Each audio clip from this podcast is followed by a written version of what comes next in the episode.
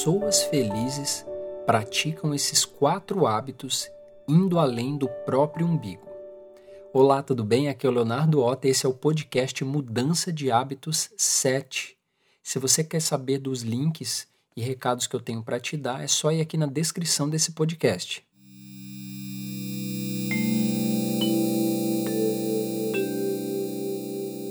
Você quer ser feliz? Se a resposta for sim, precisará ir além do próprio umbigo, além dos próprios interesses pessoais e se alegrar com a felicidade dos outros. Gostaria de começar apresentando o significado da palavra felicidade, pois cada um provavelmente tem sua própria definição. Então, para termos um norte, é importante começar por uma base em comum. A definição de felicidade que eu encontrei diz que é a qualidade ou estado de feliz, estado de uma consciência plenamente satisfeita, satisfação, contentamento, bem-estar. Partindo desse princípio, posso afirmar que felicidade vem de uma consciência de bem-estar e paz que não é abalada pelos problemas externos do mundo.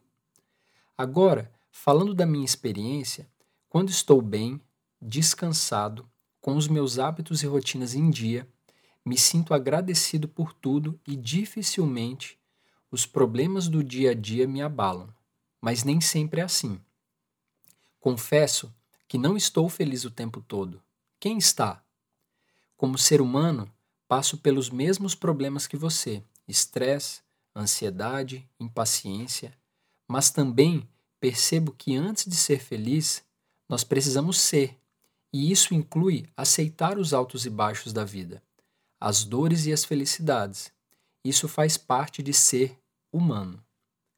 Mas é bom aprender os hábitos de pessoas felizes, pois nos dá uma direção do que realmente importa: ajudar os outros, estar feliz porque o outro está bem, servir e ir além de si mesmo. Você pode ter a sua própria definição sobre felicidade e meu papel aqui é apenas compartilhar minhas ideias e experiências para te dar novas perspectivas e pontos de vista.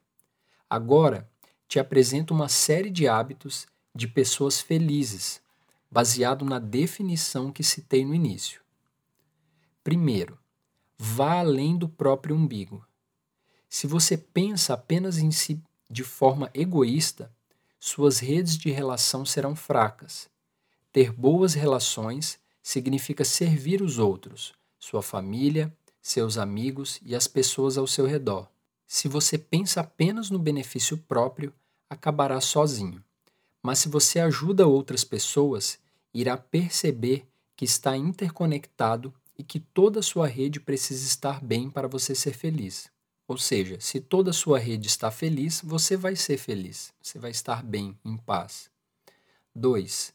Pessoas felizes alegram-se com a felicidade do outro.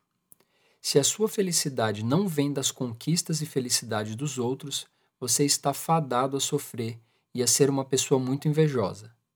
Alegrar-se com a felicidade dos outros faz com que você esteja mais em paz consigo mesmo. Esse regozijo te fará mais feliz e seu bem-estar aumentará na mesma medida que a felicidade dos outros. 3. Pessoas felizes praticam gratidão. Você tem o hábito de agradecer por todas as experiências, pessoas, relações, objetivos, aprendizados e confortos que tem? Apreciação e gratidão geram felicidade. Uma pessoa ingrata não é feliz, pois só olha para o que está faltando, só olha para a escassez.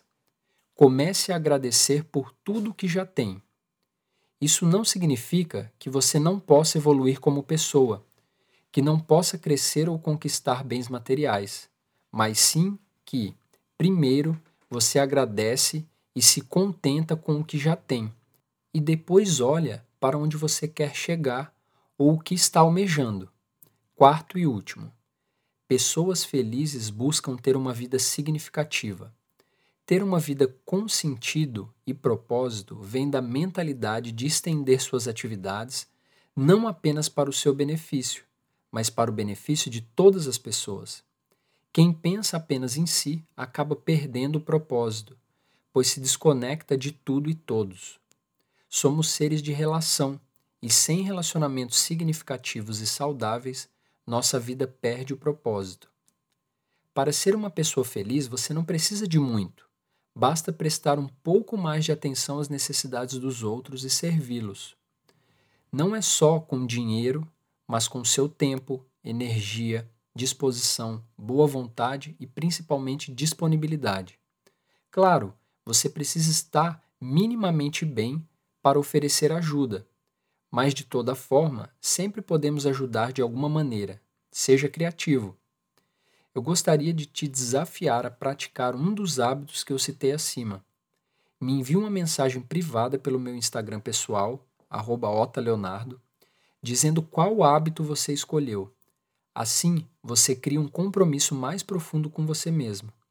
Um dos grandes segredos para a construção de novos hábitos é estar em comunidade.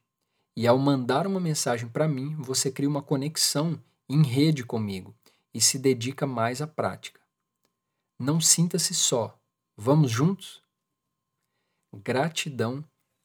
Eu aspiro que esse podcast uh, tenha de alguma forma gerado valor para você, te ajudado, porque essa, essa é a minha intenção, essa é a minha motivação, meu objetivo, é ir além do meu próprio umbigo também e dedicar meu tempo a escrever a gravar os podcasts e oferecer para você para isso te ajudar no seu dia a dia.